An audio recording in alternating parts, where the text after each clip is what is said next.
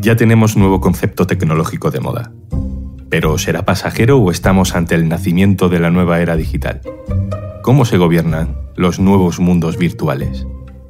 Hoy, en un tema al día, metaverso, el futuro o la nueva burbuja de Internet. Un tema al día con Juan Luis Sánchez, el podcast de eldiario.es. Una cosa antes de empezar, este programa es posible gracias al apoyo de Podimo. Entra en podimo.es barra al día y podrás escuchar gratis miles de podcasts y audiolibros durante 45 días. Estoy en la redacción del diario.es.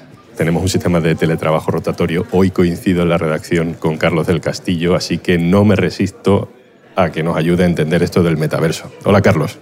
Hola, Juanlo. ¿Intentamos explicar lo del metaverso? Venga, vale, vamos a intentarlo. Venga, en una frase, ¿qué es el metaverso?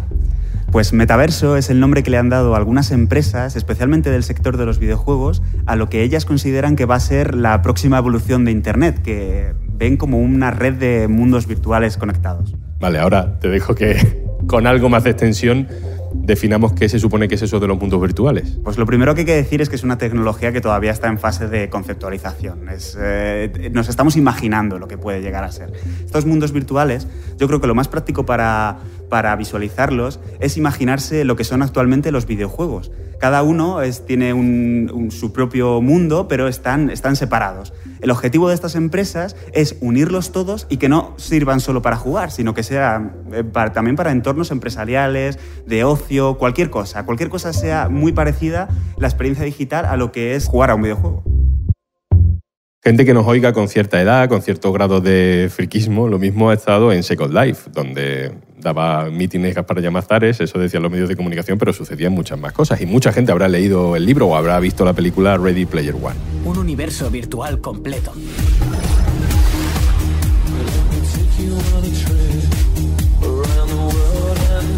La gente entra en Oasis por todo lo que puede hacer.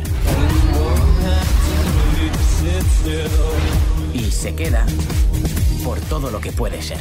¿Lo sientes? Y todo lo que pasaba en Second Life o pasaba en la ficción de Ready Player One se parece a lo que estás explicando. ¿Va por ahí la cosa? Pues sí, es, parecido. Este tema del, del metaverso hay una cosa que es es particular en lo que es la evolución de Internet, que es que lo estamos viendo de llegar desde hace muchos años. Es algo que no pasó con Internet, que básicamente lo fuimos evolucionando a partir de prueba y error y, no nos lo imaginábamos, ¿no? Cinco años antes lo que cinco años después terminó pasando. Y así en cada etapa de Internet. Este rollo de, de los mundos virtuales sí que nos lo hemos imaginado, tanto en ciencia ficción como ahora lo están haciendo los grandes magnates de la tecnología. ¿Qué ha cambiado de entonces a ahora? Que según ellos ahora tenemos la posibilidad de desarrollar la tecnología que nos haga entrar en esa red de mundos virtuales. Sí, porque hasta ahora era todo o ficción o bastante cutre. Sí, exactamente. eso es exactamente lo que pasaba. Ahora, ¿qué, diferencia hay? Que realmente tenemos eh, empresas que están creando gemelos digitales de estructuras físicas muy complejas. Y te pongo un ejemplo. Nvidia tiene eh, replicada una fábrica, una factoría de BMW con absolutamente todos sus detalles, BMW prueba los cambios que quiere implementar a nivel logístico eh, y empresarial en, sus fábricas. Primero lo implementa en el gemelo digital y luego, si funciona bien, lo lleva a la real. El metaverso en realidad no es un sitio, sino que llamamos metaverso a un montón de formas diferentes de hacer cosas cada vez más complejas, inmersivas, online, pero que no necesariamente conectadas entre sí.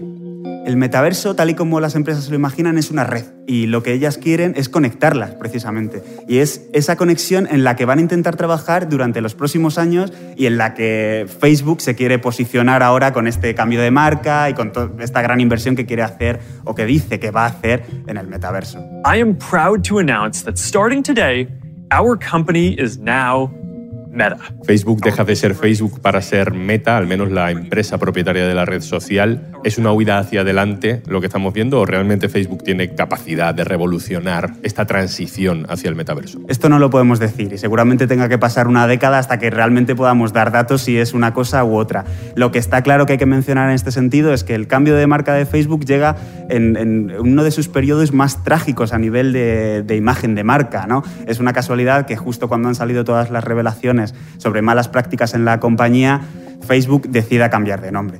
También eh, hay, que, hay que señalar que la marca Facebook, aunque era una, estaba entre la cuarta y la quinta más, más valiosa del mundo según Forbes, esas mismas revelaciones que, que han salpicado de malas prácticas a la compañía, lo que nos dicen es que era una marca muy poco valorada por los jóvenes.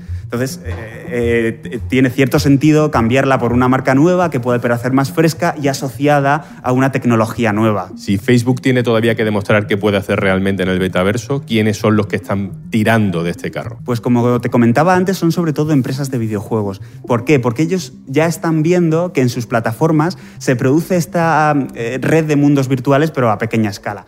Siempre se cita mucho a Fortnite. En Fortnite tú puedes ir a jugar, pero puedes ir ahora mismo a ver conciertos o simplemente a relacionarte con tus amigos. La empresa que desarrolla Fortnite es Epic Games. Epic Games, cuando se dio cuenta de lo que estaba pasando, consiguió que, una línea de financiación con diferentes empresas le eh, pusiera sobre la mesa mil millones de dólares para empezar a evolucionar esta idea del metaverso. 200 de esos millones vienen además de Sony, que no olvidemos que es la propietaria de PlayStation. Las empresas de videojuegos se están dando cuenta de que algo está pasando aquí y de que tienen ahora mismo la capacidad o pueden llegar a tenerla si investigan y lo desarrollan de diseñar esta experiencia virtual mucho más inmersiva de lo que es el Internet de ahora mismo. ¿Qué se supone que vamos a poder hacer en estos universos de metaverso dentro de unos años? Pues lo que quieren las empresas es que hagamos todo. Eh, es particularmente llamativo, por ejemplo, eh, el, hecho de que Mark Zuckerberg siempre aluda a la eh, experiencia laboral que las videollamadas que nos hemos acostumbrado ahora con la pandemia, pues pasen a ser realmente reuniones virtuales de, gente, que tú te pongas tus gafas de realidad virtual y entres en una especie de sala digital en la que están todos tus compañeros. Eh, ese es el ejemplo que él siempre pone, pero eh, su objetivo es que eh, se extienda a todos los ámbitos, que en vez de comprar en una página web con fotografías o vídeos del producto que vas a comprar, pues que tengas una experiencia mucho más inmersiva y que quizás pues, puedas verte a ti mismo con la ropa puesta, por poner un ejemplo. Ellos lo quieren extender a todas las áreas. Y esto nos lleva a una de las grandes preguntas del metaverso cómo es la economía del metaverso si el metaverso no pertenece a los países, sino a las empresas. Aquí entramos en otro de los grandes desarrollos tecnológicos que ha habido en los últimos tiempos, que son las criptomonedas eh, y la, la tecnología blockchain. Esta lo que hace a grandes rasgos es atestiguar o certificar que el propietario de un bien digital es realmente esa persona o ese usuario. Con esta tecnología es con la que ellos se imaginan que vamos a poder entroncar toda una economía basada en eh, el metaverso, o sea, en que ningún país, ni ningún Estado, ningún banco central sea el que tenga que certificar que eso eh, verdaderamente es eh, propiedad de alguien o es el dinero que usamos en la red.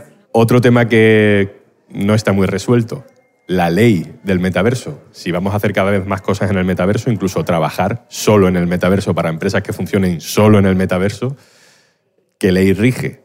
Cómo nos van a gobernar. Pues este es el gran dilema, sobre todo viendo lo que nos ha pasado con, con, la red actual, con el Internet que tenemos ahora mismo, donde muchas veces es la ley del más fuerte y son las grandes plataformas las que imponen sus condiciones a los demás y luego los estados van un poco por detrás intentando proteger a los ciudadanos o eh, colocarse eh, tecnológicamente para impedir que, que se abuse de, de las normas. En el metaverso, pues eh, es, la gran pregunta. Eh, ¿Qué podemos decir? Es que ahora mismo, por ejemplo, España ya tiene un documento oficial donde se cita que va a haber que proteger a los trabajadores que, estén en ese entorno de que no les pase lo mismo que, por ejemplo, les ha pasado a los riders. Carlos, tú que eres escéptico con las grandes burbujas de la tecnología que pasan de moda muy rápido, ¿cómo ves el desarrollo del metaverso en los próximos años. ¿Esto va en serio? Yo puedo decirte que algo se está moviendo y que hay empresas invirtiendo mucho dinero y con, cierta visión de futuro en cuanto, en cuanto a ello. ¿De qué va a depender de que termine imponiéndose el metaverso? Pues eh, como muchas otras tecnologías puede terminar dependiendo de que nosotros tengamos que hacer algo ahí eh, porque no hay otro sitio donde hacerlo. Por ejemplo, ¿por qué la mayoría de la gente terminó comprándose un smartphone? Pues porque ahí podías utilizar WhatsApp, que era un servicio que ya estaba muy universalizado y que todos utilizamos ya en nuestro día a día. ¿Por qué podremos terminar entrando en el metaverso? Pues porque haya un servicio que puede crear Facebook, puede crear Nvidia o puede crear cualquier otra empresa que todavía no conocemos que nos haga dar ese paso de, pues yo tengo que estar aquí para hacer esto. Carlos del Castillo, muchas gracias. Muchas gracias a ti, Juanlu. Y antes de marcharnos... ¿Sabías que Podimo es la única aplicación que comparte sus ganancias por suscripción con todos los creadores de podcast? Si te haces premium, cada vez que le das al play, estás apoyando a tus podcasters favoritos. Y gracias a ese apoyo, podrán seguir produciendo el contenido que te gusta. Entra en podimo.es barra al día y consigue 45 días de prueba gratuita para escuchar este y otros 3.000 podcasts y audiolibros exclusivos de Podimo. Esto es Un Tema al Día, el podcast del diario.es. Puedes suscribirte también a nuestro boletín, con la producción de Carmen Ibáñez y Zascún Pérez y el montaje de Gustavo Luna. Un saludo de Juan Sánchez. Mañana, otro tema. Un abrazo.